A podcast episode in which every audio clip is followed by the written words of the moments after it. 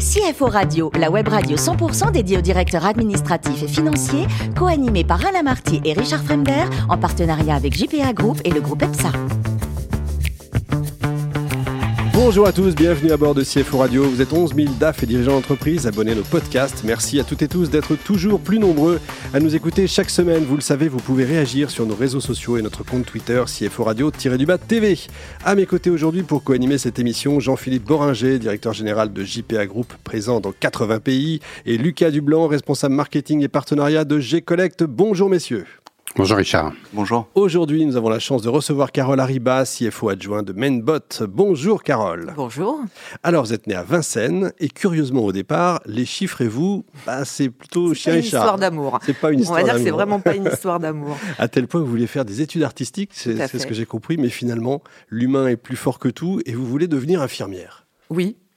Et alors? Oui, oui, ça fait très désordre comme parcours, mais euh, c'est un... Euh, oui, je veux devenir infirmière. Je fais un stage en première, donc à l'âge de 15-16 ans, à la Pitié-Salpêtrière, dans un service maternité absolument formidable. J'ai vu des choses extraordinaires, des fécondations in vitro en live. Enfin, c'était vraiment magique. Et je me retrouve à accompagner cette infirmière qui est devenue totalement aigrie, qui déteste son métier et, qui est odieuse avec les patientes, avec les jeunes mamans. Et je me dis, mon Dieu, au secours, si c'est pour que je devienne comme ça, c'est vraiment pas une motivation. Donc j'oublie cette, euh, cette, idée de carrière d'infirmière, je me dirige vers de l'assistanat social puisque je suis dans une formation euh, sciences médico-sociales. Et je pèse le pour et le contre et je me dis non non tu es beaucoup trop empathique. Tu vas rentrer avec tous les problèmes qu'on va te donner euh, le soir à la maison et je me sentais pas capable en fait de de gérer. De gérer tout ça et, euh, et euh, par, euh, par facilité, oui, je pense par facilité, un peu par dépit surtout. Il y avait une formation de BTS assistante de direction dans le lycée où je préparais mon bac. J'étais assez bonne en communication, en dactylo à l'époque. Et euh, les professeurs m'ont dit on appuiera ta candidature parce que j'avais pas du tout le parcours pour pouvoir entrer dans cette formation et j'ai été acceptée donc j'ai fait un BTS assistante de direction. Et vous devenez assistante de direction, vous allez rester 13 ans dans la même euh, C'était une école privée, c'est ça Une école privée de stylisme de mode. Et c'est là que le goût des chiffres euh, vous vient petit à petit? Ben, le goût des chiffres est venu malgré moi dans cette expérience. Ça arrive, comme quoi tout arrive. je me souviens à l'entretien, j'étais très jeune, j'avais 20 ans et le, le, le, directeur me dit, alors je vous préviens tout de suite, il y a de la comptabilité. Je dis, alors je vous préviens tout de suite, la comptabilité et moi, ça va pas être possible. Et euh, normalement, c'est au revoir madame. Normalement, c'est au revoir madame, et la preuve que non, puisque j'ai euh, fait 13 années euh, dans, dans, cette école où euh, j'ai été euh, le, point d'entrée pour le cabinet comptable, pour euh, la partie juridique, enfin tout. J'avais un poste, en fait j'étais toute seule, donc je gérais aussi bien les parties RH que la partie scolarité, que les étudiants, que la bibliothèque. Enfin c'était un poste hyper dense, hyper intéressant dans un milieu créatif, donc pour moi c'était le rêve absolu. Euh, et, voilà, et l'aventure s'est arrêtée au bout de 13 ans. Et après, je suis partie dans l'immobilier et l'hôtellerie de luxe. Après, vous passez des diplômes aussi. Ah oui, tout à fait. oublier quand même, hein, licence une petite période gestion de... des RH, euh, vous allez vrai, chez Pierre Hermé, le luxe. Et alors, vous tombez sur Mainbot, sur une annonce. Et je tombe sur une annonce et je me dis, tiens, ça doit être sympa. C'était une start-up qui venait d'être créée. Donc, Mainbot a été créé fin 2016. Moi, j'ai postulé en 2019, mais c'était une entreprise qui avait un petit peu moins de 10 salariés à l'époque. Et il cherchait une assistante de gestion à mi-temps. Pour moi, c'était parfait, ça correspondait à mon envie du moment. Et puis, et puis, euh, et puis je me suis fait prendre au jeu. Et, euh, et vous êtes combien aujourd'hui? Aujourd'hui, on est 63. Ah oui, ça a bien changé quand même. Hein. Dernière levée de fonds? Euh, L'année dernière. L'année dernière, on a fait une levée de fonds en equity à 1,3 million. Et la belle, belle euh, levée de fonds a été faite euh, sur une ICO, donc euh, ouverture au Web 3.0, à la crypto, pour 25 millions. Lucas Ma question concerne justement le métavers et les cryptos. Quelle transition En cas d'impayé, comment est-ce qu'on recouvre en crypto-monnaie? On ne recouvre pas. On passe par un juriste spécialisé qui, euh, qui va faire de la recherche sur la blockchain, qui est quelque chose de public. Donc ça, c'est quand même l'avantage. Mais euh, majoritairement, on n'a pas eu de, on n'a pas eu énormément d'impayés. Et euh, nous, ce qu'on retient surtout, c'est 25 millions. Jean-Philippe. Sur la, crypto-monnaie, quelle était la motivation donc, de, de, de passer par les crypto-monnaies? La motivation, c'était de créer une monnaie propre à l'entreprise, donc qui s'appelle le Winkeys, en rapport avec le, avec le robot. De développer notre. On, on va peut-être rappeler ce que c'est le robot euh, et Alors, Menbot parce que c'est vrai qu'on n'en oui, a pas parlé. C'est quoi Menbot Menbot, c'est une start-up qui commercialise depuis Noël 2019 un robot ludo-éducatif qui s'appelle Winky, qui est destiné aux enfants de 5 à 12 ans et qu'on trouve chez Fnac, La Grande Récré, Nature et Découverte, Boulanger, euh, j'en oublie certainement plein d'autres. Partout, quoi. Voilà. Pardon, Jean-Philippe.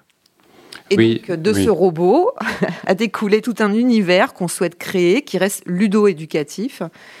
Et le métaverse euh, a été une idée de comment on pourrait atteindre euh, un public plus large que uniquement euh, un, une cible enfant, donc un public adulte, par le métaverse, tout en restant dans l'idée que ça devait être éducatif. Donc, création de la crypto-monnaie. Et dans le métaverse, il n'y a que cette crypto-monnaie qui peut être utilisée. C'est-à-dire, vous ne pouvez pas venir payer en euros, à part pour rentrer, pour acheter les landes. Là, actuellement, on est dans la vente de landes.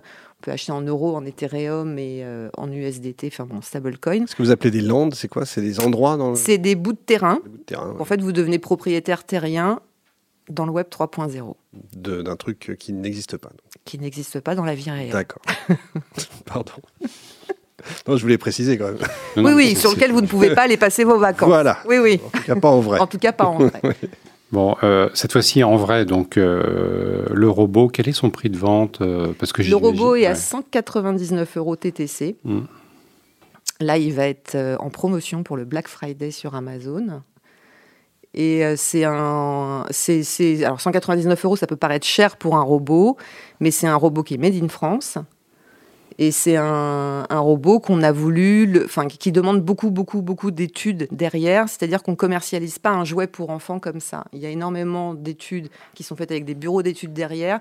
Par exemple, le système d'oreille qui est aimanté, il faut que l'aimant soit positionné d'une certaine manière pour que ça ne comporte pas un danger pour l'enfant oui, qui va jouer avec. Donc ça a un coût de fabrication très élevé. Nous, on l'a voulu made in France.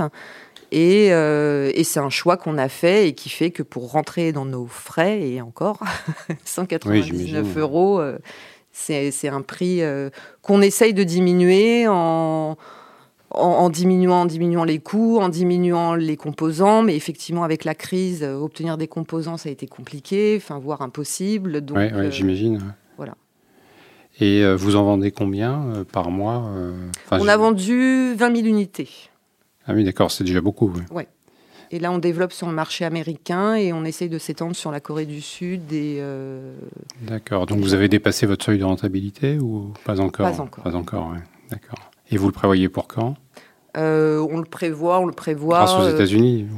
Oui, on espère qu'avec les États-Unis, on va pouvoir, euh, on va pouvoir rentrer dans les grandes, dans les grandes enseignes. Et là, ça changerait tout pour le coup. Oui, bien sûr. Et vous êtes combien? 60, c'est ça? 60 salariés? 63 salariés. On a commencé l'année janvier 2022 à 20 salariés. En juin, nous étions 40. Et aujourd'hui, nous sommes 63. D'accord. Et le crédit d'impôt recherche, j'imagine, est fondamental dans votre équilibre, non? Pas, Pas tellement. ça. Alors, ce qui ah, est oui. très étonnant, c'est qu'on on a, on a sans problème un C2I. Euh, ouais. Le CIR euh, est un peu plus complexe à obtenir. En tout cas, c'est pas ça qui nous permet de commercialiser le robot ou de le fabriquer. Euh, on s'appuie pas sur ce, ce crédit pour l'instant. D'accord. Carole, le plus beau métier du monde, c'est quoi? C'est CFO ou artiste? Ah Avec tout ce là, que vous nous avez dit. Là, c'est le cœur qui va parler, c'est ouais. artiste. Mais, mais, mais j'aime ce que je fais. Ouais, c'est vrai. Ouais, ouais. ouais, ça se sent, hein, ça s'entend. Ouais, j'aime ce que je fais. D'ailleurs, c'est que pour les enfants, euh, le, le, le, robot, on est d'accord Tout à fait. On n'imagine pas les personnes âgées ou. Alors, on essaie de, de, de, de l'étendre euh, pour les enfants handicapés, les personnes handicapées. Pour, on s'est rendu compte que c'était un, un objet qui pouvait aussi développer la cognitivité pour des gens atteints d'Alzheimer.